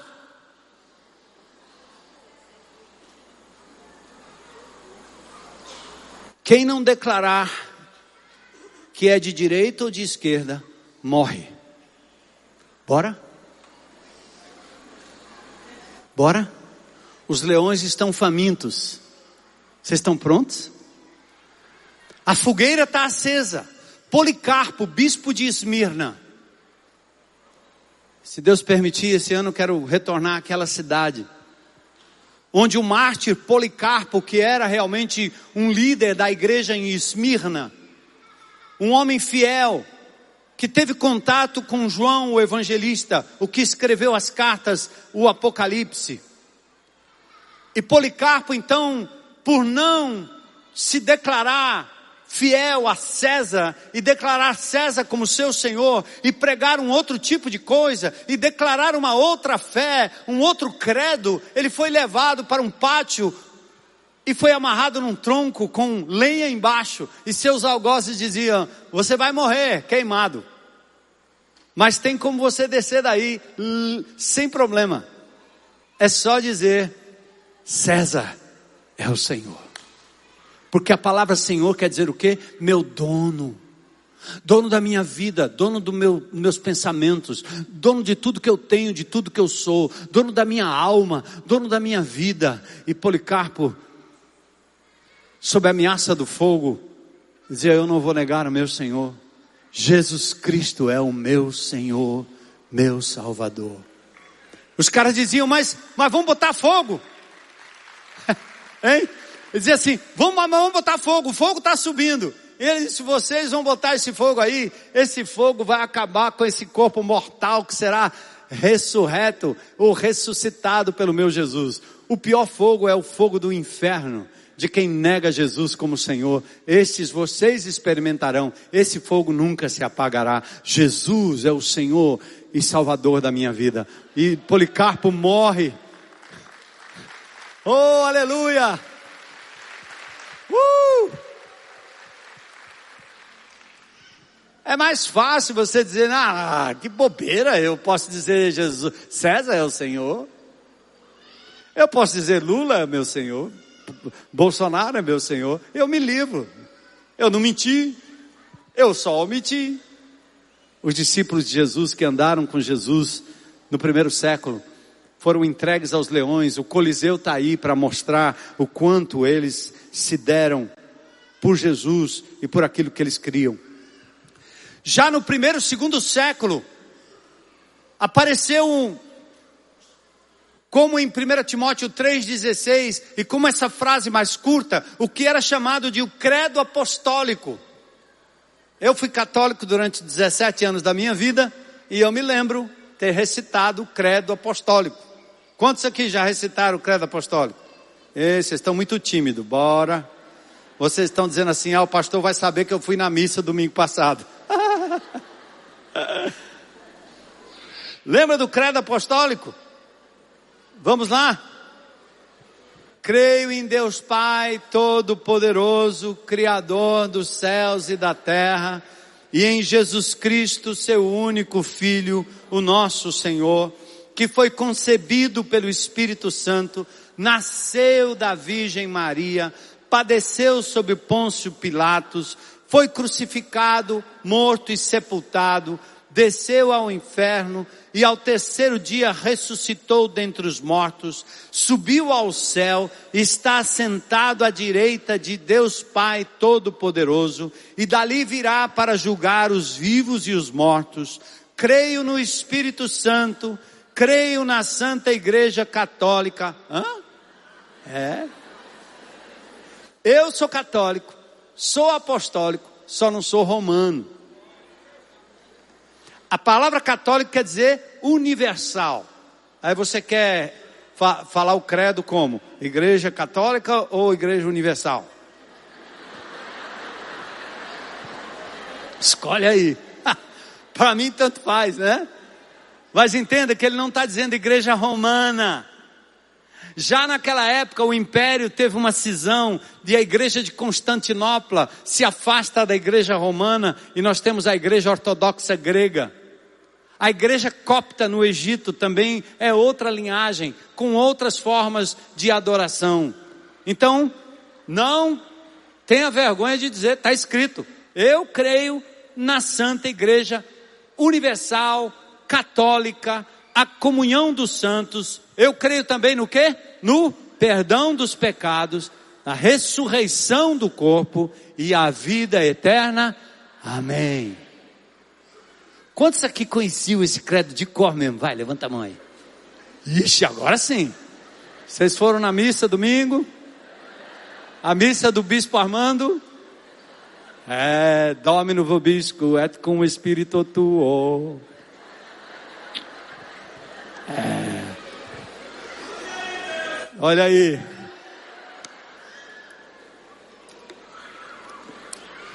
Tem muito crente que você acha que não está aqui, não vai estar, tá, mas ele vai, né? Eu conheço muita gente em várias outras religiões que são às vezes mais crentes do que eu, né? Então vamos cuidar com isso. Muito cuidado, muito respeito. Então, nesses próximos domingos, nós vamos aprofundar nos quatro grandes creio dessa oração. Deus Pai, Deus, creio em Deus Pai, creio em Jesus o Filho, creio no Espírito Santo e creio na igreja. E a gente começa aqui com o creio em Deus Pai Todo-Poderoso. Aqui temos uma questão de fé concreta, palpável. Emmanuel Kant, um filósofo alemão da era moderna, diz que a crença ou a fé necessita de uma razão prática. Nós precisamos de um motivo para agir. Você sentou nessa cadeira hoje e exerceu fé. Quem disse que a cadeira iria lhe segurar? Mas você nem perguntou. Objetivamente você olhou para a cadeira e disse: opa, hum. Você pisa no freio. Eu já gosto de carro, pilotei carro. Muitas vezes aconteceu de eu meter o pé no freio e cadê o freio? Eu exerci fé, mas falhou. Já sentou naquela cadeira que ia quebrando? Crack. Você exerceu fé, quebrou. Você exerceu fé em alguém que disse que ia te amar para sempre e você caiu, quebrou. Você já confiou naquela pessoa em que você deu o dinheiro, ela disse que ia devolver e não devolveu? Você deu, mas quebrou. Exerceu fé, mas a pessoa falhou. Então a fé é um exercício objetivo. Você deposita a sua fé não no Papai Noel, não no Peter Pan para te salvar, mas você exercita a sua fé na pessoa e obra de Jesus, objetivamente um ser histórico e uma palavra histórica. E a nossa fé costuma, aliás, começa com a ideia da existência de Deus. Deus é o criador de todas as coisas. Paulo diz em Romanos 1 que o ser humano pode conhecer Deus pela natureza criada. É possível conhecer um, um, quadro de Dali, é possível é, reconhecer um quadro de Rembrandt, é possível reconhecer um quadro de Leonardo da Vinci, é possível você saber uma, uma, um monumento de Niemeyer. Você anda no Brasil e chega num lugar e diz assim, isso aqui tem, tem o traço do Niemeyer. Assim você olha para a natureza e percebe que isso aqui não é obra do acaso. Isso aqui não foi um bocado de coisa verde jogada para cima e nasceu uma mangueira. Se você botar uns cinco macaquinhos em cima de um teclado muito grande, não sairá uma carta. Se eles pularem no teclado, não vai sair uma carta. Porque nada é feito por acaso. Nós somos obra de uma inteligência. O universo é obra de uma inteligência. Os cientistas podem voltar ao Big Bang por onde for, mas eles vão parar na causa inicial de todas as coisas. Pode haver uma explicação plausível para o nascimento explosivo do universo. Robert Jastrow, diretor fundador do Instituto Goddard de Estudos Espaciais da NASA, ele afirmou isso no seu livro Deus e os Astrônomos. Ele diz: pode haver uma explicação plausível para o nascimento explosivo do universo, mas se existe, a ciência não sabe qual é. A busca dos cientistas pelo passado termina no momento da criação. Todas as coisas foram criadas por Ele, e sem Ele, nada do que foi feito se fez. Eu não sou obra do acaso, você não é obra do acaso. Eu creio em Deus Pai Todo-Poderoso, Criador dos céus e da terra. Amém? Carl Sagan, no seu livro Cosmos, na página 4, ele admitiu: o cérebro é um enorme espaço, é um enorme espaço num espaço pequeno. Dentro da nossa cabeça temos o equivalente a 20 milhões de livros, um circuito de uma máquina maravilhosa, jamais concebida por seres humanos, muito menos pelo acaso. Deus, Pai Todo-Poderoso. E eu quero terminar hoje à noite levando você a meditar comigo no Salmo 139. Porque é um salmo que mostra a onisciência, a, a onipresença e a onipotência de Deus. É um salmo que descortina o quanto esse Deus maravilhoso que criou o universo, as galáxias, os quasares, e esse Deus maravilhoso nos criou de uma forma maravilhosa e pessoal. A nossa religião não é uma alienação.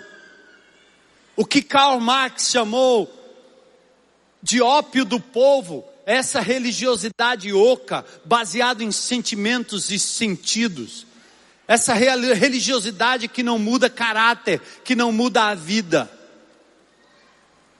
O maior milagre de Deus é a transformação do caráter do ser humano. Curar um câncer, curar um problema de saúde, isso é o mais fácil. Deus é poderoso para fazer isso e Ele faz sem problema nenhum, como diz o outro, com o pé nas costas. Mas o Deus da Bíblia é o Deus que está interessado em recuperar e restaurar aquilo que Ele deu para o ser humano como fruto da sua imagem e semelhança, é a sua vontade, o seu caráter. É por isso que o fruto do Espírito em Gálatas 5:22 não é falar em línguas, fazer sinais, fazer prodígios. O fruto do Espírito Santo, que é Deus morando em você, começa assim, ó: amor, paz, alegria, longanimidade, benignidade, fé, mansidão, domínio próprio. Que nós perdemos o domínio. Nós somos dominados pelas pessoas, somos dominados pelo vício, somos dominados pela comida, não é não? Perdemos o domínio. E quando o Espírito Santo de Deus entra, ele devolve a você o domínio. Quando Jesus entra na sua vida e se torna dono e Senhor, você não é mais dono daquilo que te deixa descontrolado. Minha vida está uma loucura. O segundo passo do celebrando a restauração diz exatamente isso. A minha vida está ingovernável. Eu preciso da ajuda do Deus que me criou para me trazer de volta à sanidade. Eis o grande milagre voltar o coração do pai ao filho, do filho ao pai, do marido à esposa, da esposa ao marido, do amigo, do perdão. Esse é o milagre. Acabar com a mentira, acabar com a ira no nosso coração, acabar com esse domínio velado que nós temos sobre as pessoas dentro de casa, quando ninguém sabe, ninguém vê. Essa tirania dos pais com os filhos, essa loucura dos filhos colocados contra os pais, do marido que espezinha a mulher e cria um âmbito machista, onde os evangélicos são às vezes os mais culpados por esse pecado, porque o Espírito Santo de Deus precisa entrar aí e operar o um milagre. Você precisa declarar na sua casa: Jesus é Senhor da minha casa, mas antes Ele quer ser Senhor do seu coração, da sua índole má. Você não tinha controle, agora você tem porque Jesus lhe deu esse controle. Assuma, creia, declare. Salmo 139. Eu vou levar vocês por esse salmo rapidinho, para você sair daqui hoje dizendo: Eu creio, eu creio, eu creio em Deus Pai Todo-Poderoso, Criador dos céus e da terra. Amém? Você crê nisso? Diga assim: Eu creio em Deus Pai, Todo-Poderoso, Criador dos céus e da terra. Aleluia. No verso 1 do Salmo 139, como é que o salmista começa? Ah, tá com problema ali, ah, tá com problema acolá, ah, Deus, ah, tá, o negócio não tá bom, ah, o povo está em pecado, ah, a nação, ah, o presidente, ah. Ele começa assim, ó. Jeová, Senhor. Quando você estiver metido em problema, meu irmão, ergue os teus olhos. Fala com Deus, o Criador de todas as coisas. Tudo começa com Ele, tudo começou com Ele. E Ele é o único que pode consertar as coisas do começo. Por isso é importante crer objetivamente nesse Deus. O salmista não pode dizer nada além do nome Jeová, sem cerimônia. O Criador do universo se volta para o salmista e agora ele vasculha. Ele diz assim: Tu me sondas e o que? Me conhece. Presta atenção aí, irmão. Irmãzinha. Esse Deus que criou o universo que você nem entende como é que funciona direito. Ninguém entende. Esse Deus maravilhoso, ele agora está focando em você, ó. Ele está olhando aí para dentro de você. E o salmista traz o Criador do universo para dentro de si e diz assim: O Senhor que criou todas as coisas, ih, o Senhor me sonda e o Senhor me conhece. Não é lindo isso? É assustador. O Criador do universo se volta para o salmista, vasculha o âmago do seu ser. Agora ele sabe tudo sobre mim.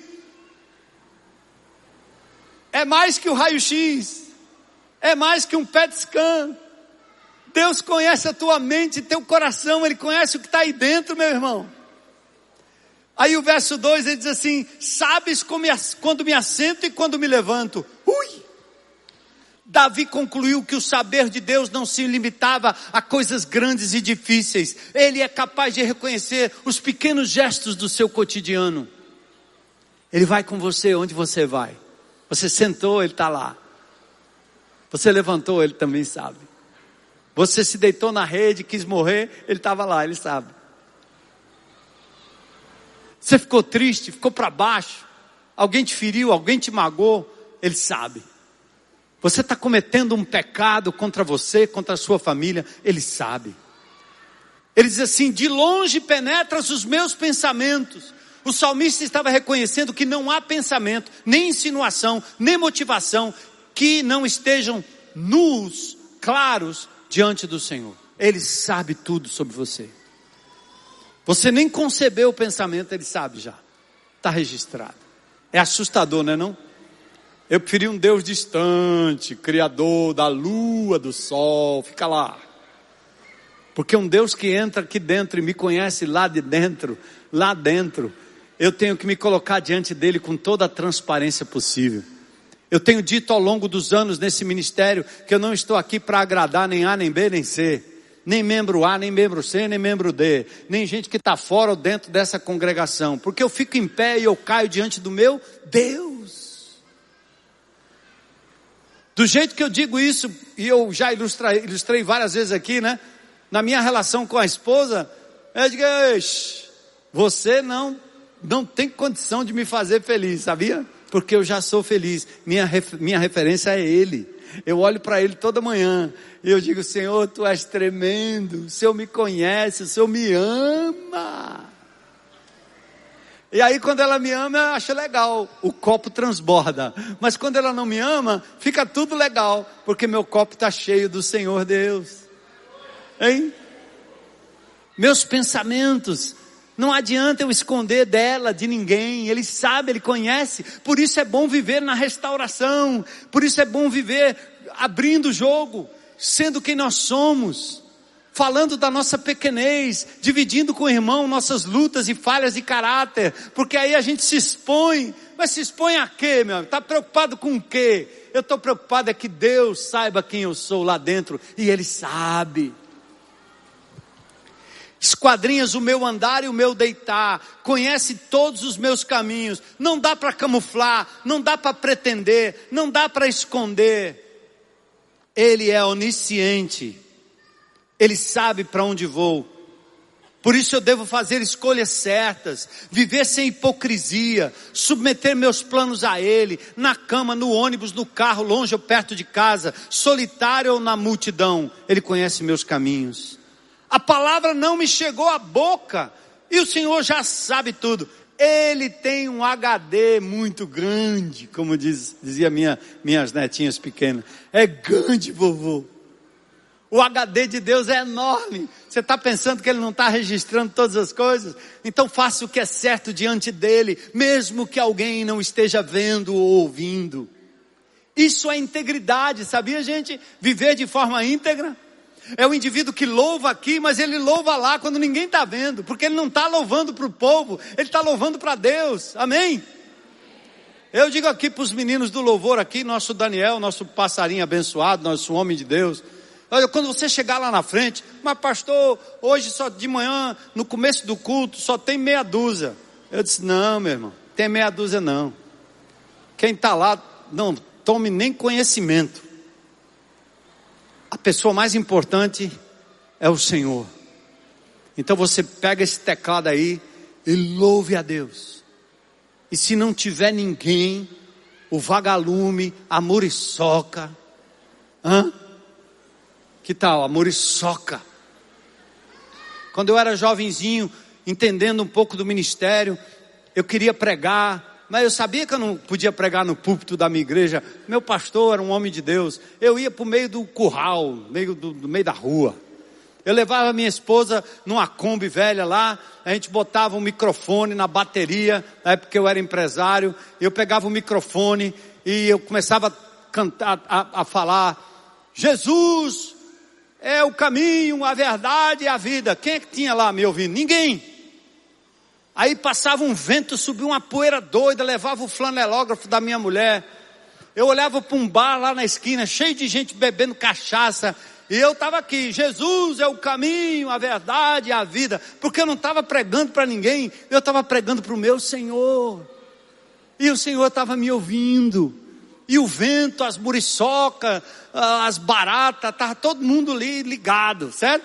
Aí o que aconteceu? Eu olhava para lá um dia, Deus vai trazer aqueles homens para cá. E aí foi chegando um por um. Aquele bar daquela esquina se transformou numa igreja, onde um jovenzinho inaugurou uma congregação ali. Hã? Faça para Deus, irmão. Ninguém está vendo, fique buscando o elogio de A, de B, de C, não. Jesus nos basta, Ele nos conhece e Ele está conosco todo o tempo. Tu me cercas por trás e por diante, Ele põe a sua mão sobre você, Ele vai cuidar de você. E no verso 6 o salmista diz: Tal conhecimento é maravilhoso demais para mim. É muito elevado, eu não posso atingir, eu só posso adorar. Estou extasiado de ver que magnífico, que poderoso Deus é esse. Amém, igreja? Deus é onisciente, Ele sabe tudo. Deus é onipresente. Versículo 7 a 12. Isso deve mudar minha relação com Ele e com as pessoas ao meu redor. Deus está em todo canto. A verdadeira religião, a verdadeira salvação é o verdadeiro conhecimento da essência real de Deus. Deus está presente, por isso Ele nos convida a andar na Sua presença. O que Ele está dizendo é o seguinte: eu estou em todo lugar, mas eu estou convidando você a perceber que eu estou em todo lugar.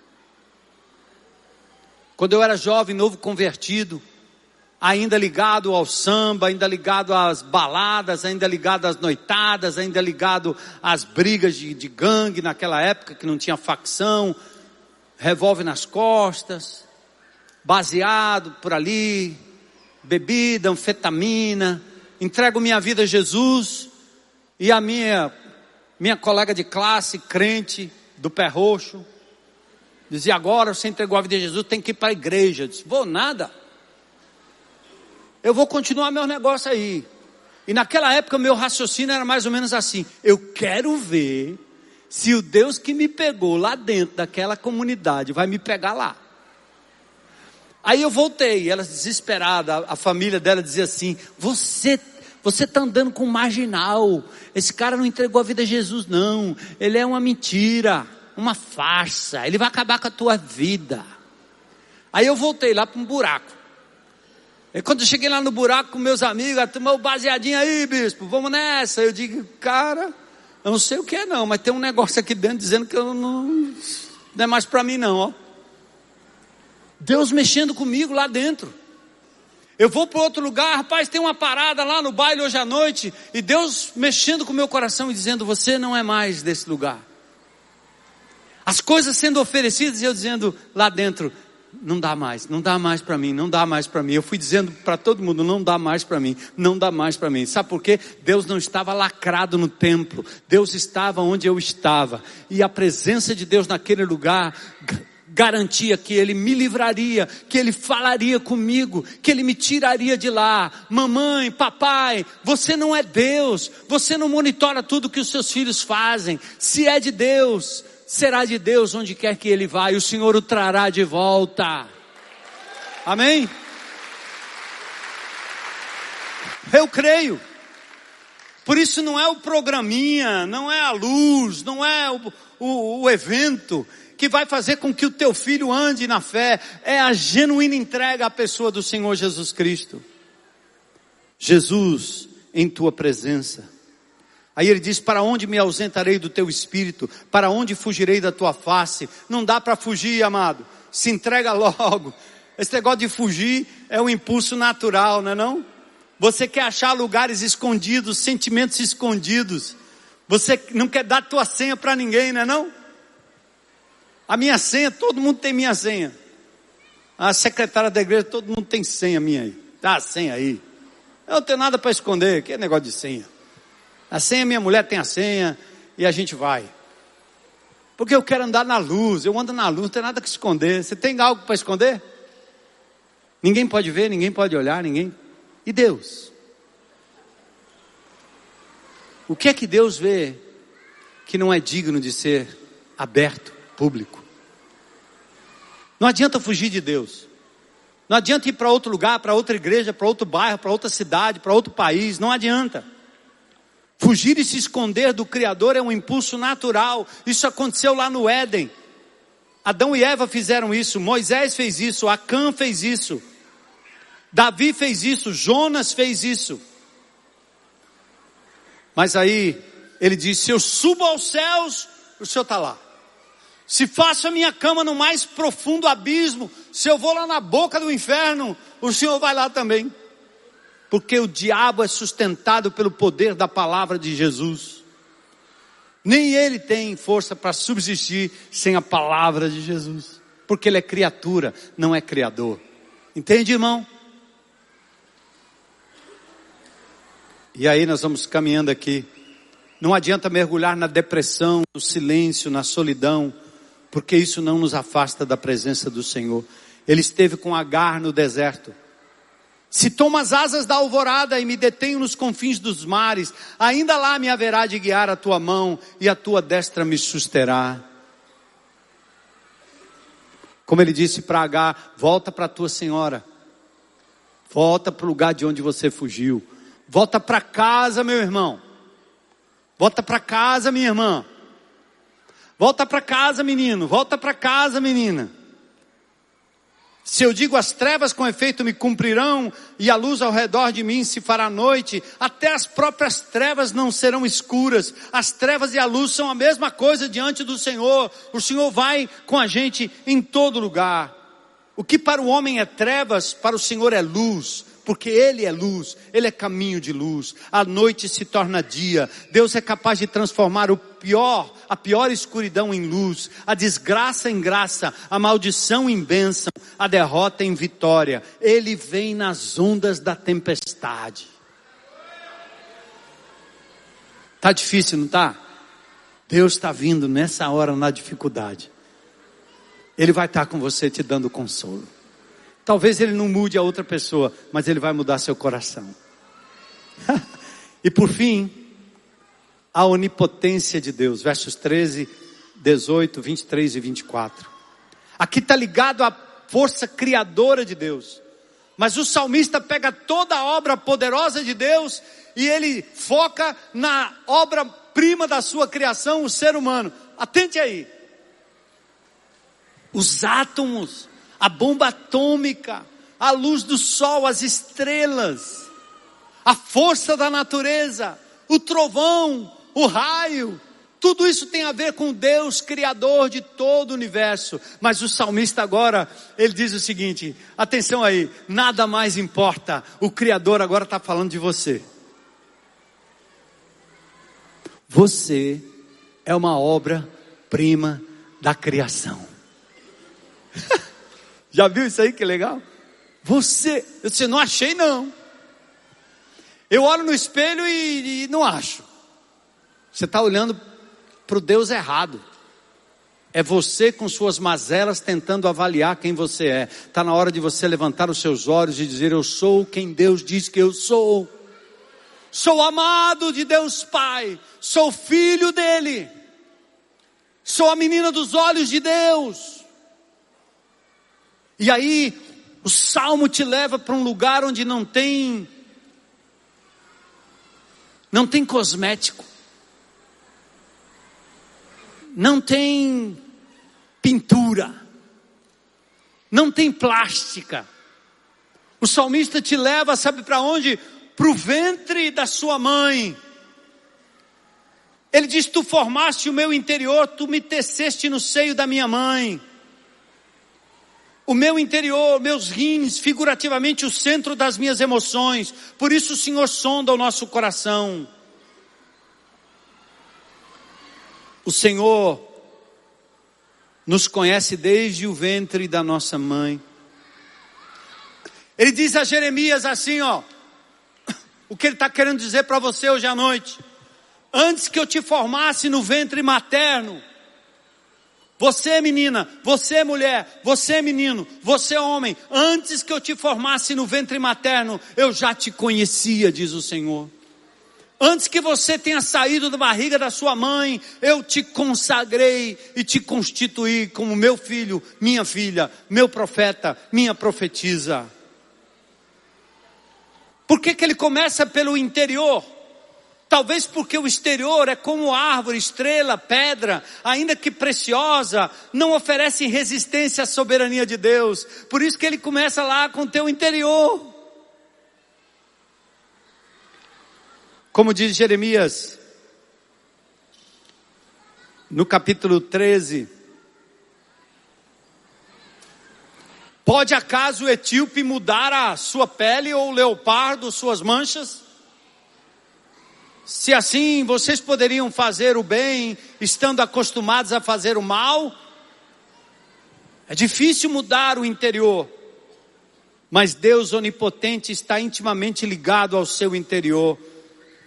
O salmista diz: Graças te dou, porque de um modo assombrosamente maravilhoso me formaste, tuas obras são admiráveis, minha alma sabe muito bem.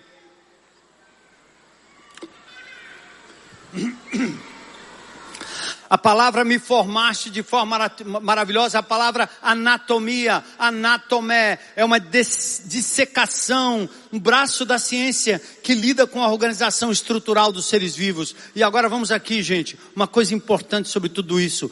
A minha fé no Deus Pai, Todo-Poderoso, Criador dos céus e da terra, é acreditar que Ele me criou de uma forma maravilhosa, que Ele te criou de uma forma maravilhosa. E o que Ele está querendo de você hoje à noite é que você cuide daquilo que é resultado da obra da criação de Deus, você. Vamos se cuidar, vamos? Não vamos comer aquilo que a gente gosta. Porque nem sempre aquilo que a gente gosta é aquilo que faz bem. Não espere a notícia de um diagnóstico de câncer ou de uma doença terrível bater na sua porta para você começar a se cuidar, meu irmão. Bora lá? Cuida daquilo que Deus cuida. Cuida daquilo que Deus ama para Ele, para Ele. Mulher, fique bem bonitinha para ele. Seu cabelo, seu rosto, seu corpo, tudo é para a glória dele. Minha mulher faz coisas que eu nem noto. Depois diz, você não notou não? Ela fica falando, notou não, não notou não, não notou não. Eu não sei. Às vezes eu noto. Às vezes eu não noto. É por isso que ela diz: Eu faço porque eu, eu me sinto bem na presença de Deus. Aí eu fico com ciúme de Deus. Ah, eu queria que ela chorasse por mim. Besteira, não é não? É, eu vou ficar assim malhado porque minhas amigas, minhas colegas, minha não sei o quê, minha não sei o quê. Quando você perder a motivação das suas colegas, você volta para o velho peso, você acaba com a tua vida de novo faz porque é a criação de Deus. Esse evangelho que encarna, que se cuida, que se ama porque Deus nos ama. Hã? Eu creio em Deus Pai Todo-Poderoso, Criador dos céus e da terra, Criador dos meus ossos, que ainda encoberto não estavam totalmente fora do alcance de Deus, entretecido como nas profundezas da terra, meu esqueleto o crochê divino. Poder e cuidado se entrelaçam como nas profundezas da terra, como no ventre materno. Teus olhos me viram substância informe. Não aborte, não mate aquele que é um ser humano concebido por Deus lá dentro. Toda a formação genética está ali pronta, num ser humaninho, pequenininho. Que bom que você está vivo, que bom que ninguém tirou a sua vida lá atrás. Que preciosos são para mim os teus pensamentos, como é grande a soma deles. Se o contasse excede o grão de areia, contaria, contaria sem jamais chegar ao fim. A onipotência de Deus deixa de ser algo distante, universal, para ser pessoal, particular, de cuidado e interesse individual. Como cantava Kleber Lucas, minha vida é um projeto de Deus e nada, nada pode mudar. Amém? Pronto. Aí ele termina assim: Sonda-me, ó Deus conhece meu coração. Prova-me, conhece os meus pensamentos. Vê se há em mim algum caminho mau e guia-me pelo caminho eterno.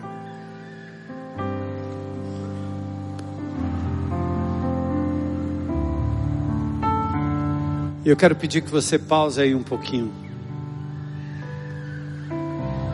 O que é que Deus falou com você hoje à noite? Como é que vai ser 2020? Hum? Cuidar do teu corpo, cuidar da tua saúde, cuidar da natureza ao redor, reconhecer que Deus sabe tudo, abrir o jogo, ser mais honesto, sincero, confessar seus erros, tomar os passos do celebrando e abrir o jogo com sua família com os teus filhos. Ora aí, meu irmão. Diga assim: Eu creio, eu creio, eu creio, Senhor, eu creio, eu creio. Eu reconheço quem tu és. Me ajuda a ter mais amor e cuidado do templo do Espírito Santo, que sou eu.